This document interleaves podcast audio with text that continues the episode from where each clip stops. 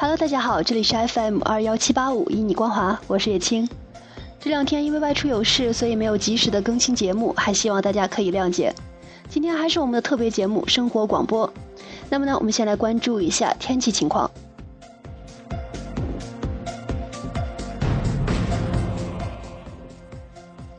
下午到今天夜间，全省晴天见多云，东部部分地区有分布不均的阵雨或雷阵雨。明天白天到明天夜间，全省晴天见多云。太原地区今天下午到今天夜间晴天转多云，局部地区有阵雨或雷阵雨，二级南风，最高气温二十八度，最低气温十四度，相对湿度百分之三十到百分之八十。明天白天到明天夜间晴天见多云，二级南风，最高气温三十度，最低气温十五度。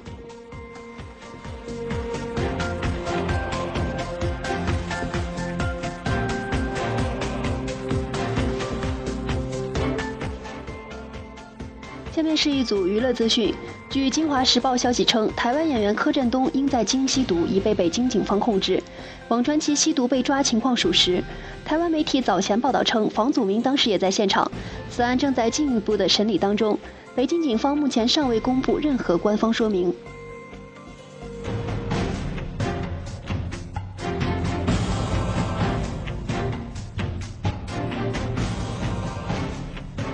四年第三十三周，《驯龙高手二》登陆中国内地，首周四天报售两千五百九十万美元，这也帮助了这部备受好评的梦工厂动画续集自上映以来首度夺得海外周末票房冠军。包含中国内地，影片上周末在二十八个海外市场拿到了三千七百七十万美元。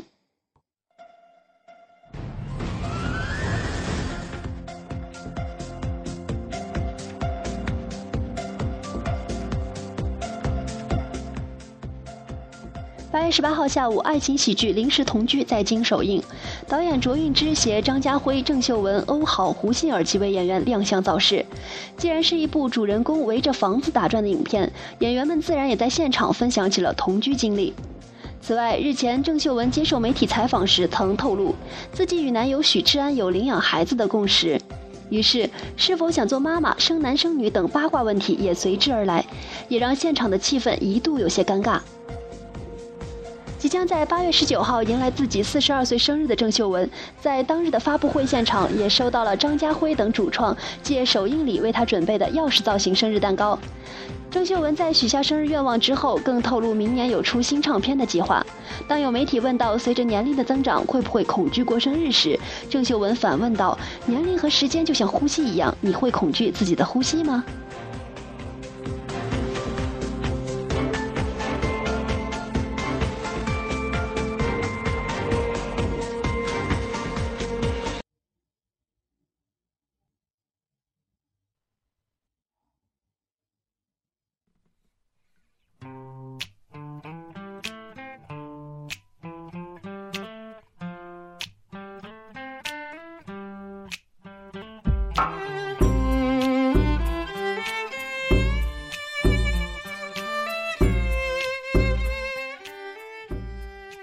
俗称早立秋凉飕飕，晚立秋热死牛。虽说立秋后我国大部分地区依旧暑热难消，但是游客仍可以选择出游地，如内蒙古呼伦贝尔草原、青海省的青海湖、吉林的长白山、新疆的伊犁等地，去触摸一下2014年的第一抹秋意。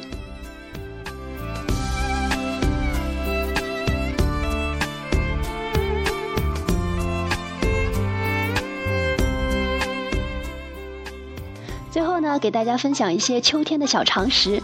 立秋仍要防秋老虎，防暑降温要继续。首先，清热解暑类食品不能一下子从餐桌上撤除。一般来说，此类饮食可防暑、敛汗、补液，还能增进食欲。因此，喝些绿豆汤或者是吃些莲子粥是很有益处的。多吃一些新鲜的水果蔬菜，既可以满足人体所需营养，又可以补充经排汗而丢失的钾。二是寒凉饮食要减少。经过一个长夏之后，人们的身体消耗都很大，特别是一些老年人，大多脾胃虚弱，因此在选择食物时不宜过于寒凉。例如西瓜、梨、黄瓜、葡萄等，多食可能伤及脾胃，所以要少吃。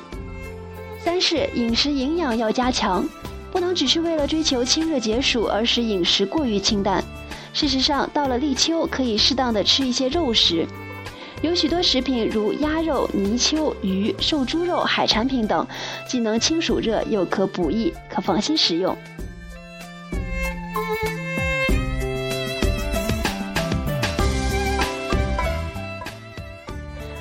秋之时，降雨增加，湿度大，天气闷热，食品和衣物很容易发生霉变。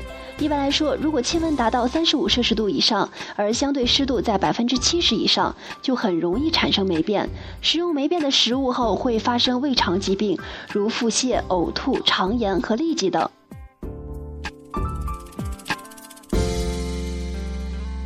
那么在节目的最后呢，希望大家在秋日拥有一个好心情。